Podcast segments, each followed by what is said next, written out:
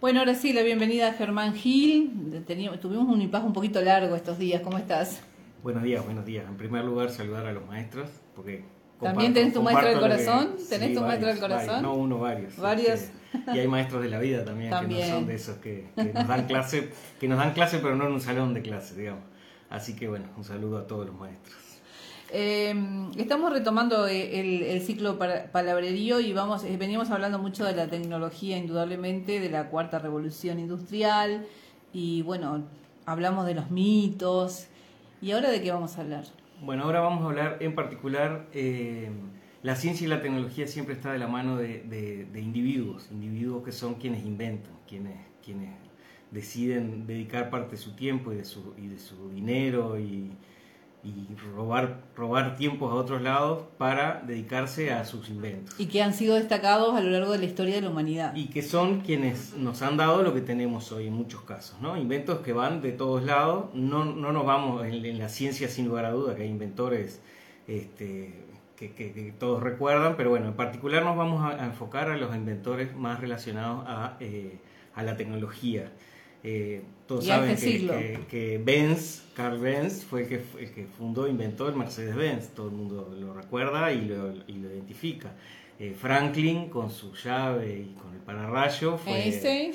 Einstein. fue un científico, no tanto un inventor. Pero nos dio la posibilidad. exacto. Después este, tuvimos, bueno, hay un montón. Edison, eh, Bell con el teléfono, que todavía lo usamos, el teléfono y todo lo que tiene que ver con las telecomunicaciones. Y viniendo un poco más hacia acá, tenemos inventores más modernos, como, como probablemente muchos saben, Steve Jobs es un nombre que suena, que es el inventor de Apple, la marca Apple, con el iPhone y todo lo que implicó eso a los humanos. Bill Gates, inventor de Microsoft, fue el que trasladó, el que, el que logró que la computadora como la conocemos hoy esté en el hogar. Antes la computadora era era un una enorme cantidad de, aparatejos que estaba pensado más que nada para, para, las, para las, universidades, para la industria. Eh, Bill Gates la, la, logró miniaturizar, fue el que empezó con eso y que esté donde hoy la tenemos, que es en, en, las casas, digamos, en todas partes.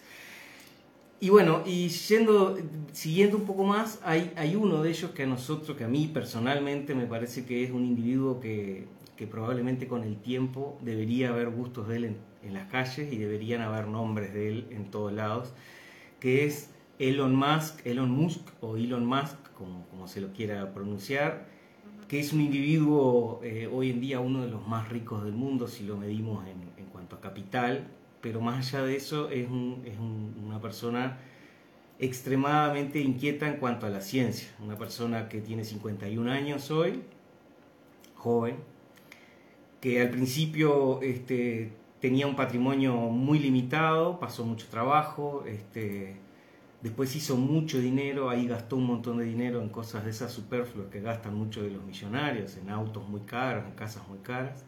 Después vendió todo eso enteramente y, ¿Y lo invirtió. Invirtió eso en ciencia, en tecnología y bueno, hoy, siendo el hombre más rico del mundo, vive en un contenedor, duerme en el piso de sus fábricas y dedica su vida prácticamente entera. Él dice que lo único que le roba tiempo es, son sus proyectos y sus hijos. Eh, y ha sido el que hoy nos está abriendo puertas hacia lo que probablemente nuestros hijos disfruten o, vivan como, como, ciencia todos los días. Entonces, vamos a enumerar algunas de esas cosas que, que él ha hecho y que ya nos están cambiando. Por, ¿Cómo cuáles, por ejemplo? Por ejemplo, en el, en el 2000 él fue el fundador o el, inventor de PayPal.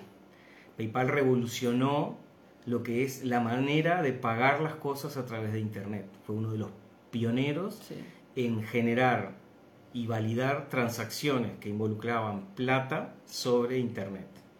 PayPal se vendió a los pocos años, la compró eBay, una empresa que muchos de, nosotros hoy conocemos porque eBay es donde uno compra muchas cosas en, Estados, por internet, digamos. eBay es, es, es, como el Alibaba, digamos, pero el, el, primero que arrancó, digamos, ¿no?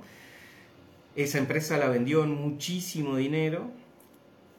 Cuando cobró ese dinero, lo partió en dos y lo invirtió en dos empresas, una que se llama SpaceX y otra que se llama Tesla.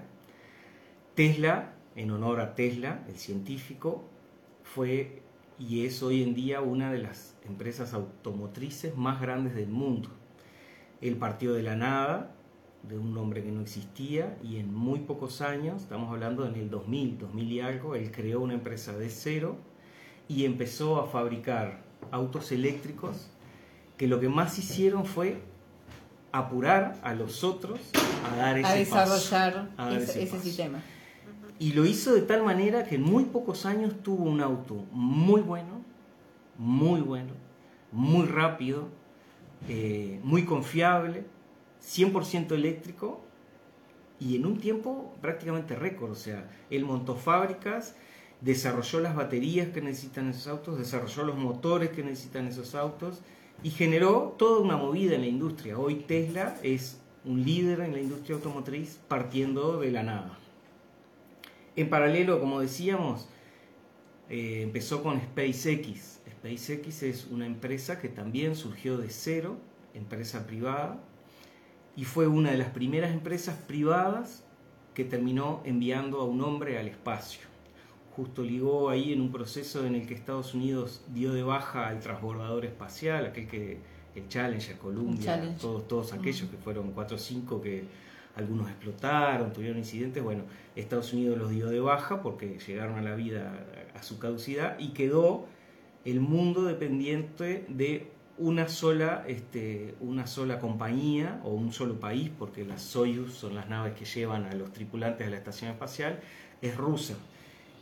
Él arrancó de cero en ese proceso, creó un cohete de cero, influido o influenciado por, por, por lo que eran los rusos, digamos, o la industria de esa rusa, pero partió de cero, generó y diseñó un cohete, un cohete que además tiene una característica que, que lo hace bastante único y es que va, llega a una altura del espacio y vuelve, ese, ese dispositivo vuelve y aterriza sobre la Tierra. Entonces eso lo hace que es extremadamente reutilizable. De hecho, hoy en día tiene los récords por todos lados en capacidad de enviar cosas al espacio y volver, porque digamos, no sé, la mayoría de los otros cohetes que hay en la vuelta van y, no vuelven, o vuelven y caen en el océano y se destrozan, o no hay manera de recuperarlos. Algunos se recuperan, pero con un proceso costosísimo. Él no, él inventó un aparato que va, lleva a la altura que tiene que llevar, de ahí sigue otra parte hacia, hacia su destino final, pero, pero toda esa primera parte, que es un gran tanque de combustible, que tiene un montón de lógica, él lo hizo, que viene,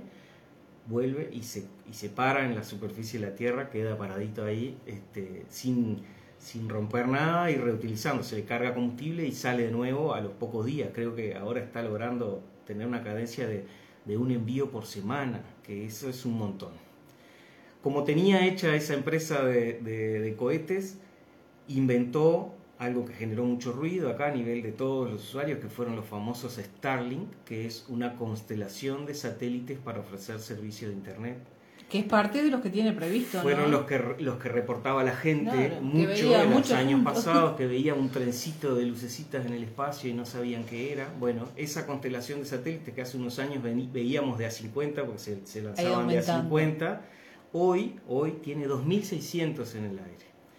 Ya hoy está ofreciendo Internet a todas las personas del planeta, exceptuando los dos casquetes polares, digamos. En el resto del planeta, cualquier persona que tenga obviamente la capacidad de comprar una antena de esas de, que para el servicio puede tener Internet. Imagínense, para nosotros en Uruguay estamos en una posición ventajosa, tenemos fibra, no sé qué, pero quien está en el medio del Amazonas investigando la, la- la deforestación o quien está en el medio del desierto, No todos los lugares Tener tienen una la antenita de accesibilidad que tenemos nosotros. sí. tener una antenita de esas es clave. De hecho, en Ucrania, en la guerra de Ucrania, jugó un rol increíble porque lo- primero que se rompió fue la infraestructura de telecomunicaciones. Y está él- jugando él- hoy, ¿no? Y él Porque Rusia ha bloqueado todo. ¿no? instantáneamente sus antenitas y, y mandó una, una tonelada de antenitas ahí y hay mucha gente que está tuiteando y que está escribiendo de la realidad de Ucrania usando ese sistema. Y hoy en Rusia, miraba yo las noticias que el gobierno ruso hoy este, bloqueó prácticamente todo el sistema de comunicación. Bueno, entonces él sigue, este, es, ya les mencioné la revolución que generó en la industria automotriz, la revolución que está generando en la industria de las comunicaciones, la revolución que ya generó en el tema de la exploración espacial. SpaceX hizo ese, aparato que se llama Falcon, el Falcon, que es el que lleva, el Falcon X, Falcon 9, que lleva, que está en uso ahora. En algún momento a alguno de los ingenieros de, de, él se les ocurrió por qué no atamos tres de estos Falcon y mandamos tres juntos a ver si no podemos mandar más cosas al espacio. Hicieron esa prueba y funcionó perfecto. Eh, esos aparatitos que yo digo que aterrizan en la Tierra, logró que esos aparatitos aterricen en un bote, porque aterrizar en la Tierra un cohete que vuelve del espacio implica un montón de, riesgos para, por si algo sale mal, que caiga arriba de una ciudad y reviente una ciudad, digamos. Entonces él inventó unos lanchones que los pone en el medio del océano y hace que esos aparatos vengan y aterricen perfectamente en el medio del océano. Eso implica mayor seguridad para la población, menos tramiterío de pedir autorizaciones también lo logró y lo logró. Eh, digamos, estamos hablando que en el 2002, 2004, 2006 él empezó a meterse en todos estos, en estos, estos negocios. Es parte de Solar City. Solar City es una empresa que es de él también, que se encarga de la construcción de bancos de baterías para casas y para ciudades. Esto es un galpón como, como lo que puede ser este edificio, lleno de baterías diseñadas por Tesla en muchos casos, con, asociación con Panasonic, pero bueno, baterías que lo que permiten es que todo lo que es energía solar, energía eólica, que no se consuma en el momento, se guardan esas baterías y cuando no hay viento o cuando no hay sol, uno saca de esas baterías y alimenta una ciudad. Eso está instalado por todos lados, hay a nivel de ciudades y hay a nivel de, casas también. Uno hoy podría comprarse paneles, este, paneles y aerogeneradores y tener ese aparatito en tu casa y, y bueno, en la noche usas de esas baterías y durante el día las cargas. Eso ya está funcionando, lo ha vendido muchísimo, tanto el mundo, entonces en la industria de la energía también está haciendo una revolución.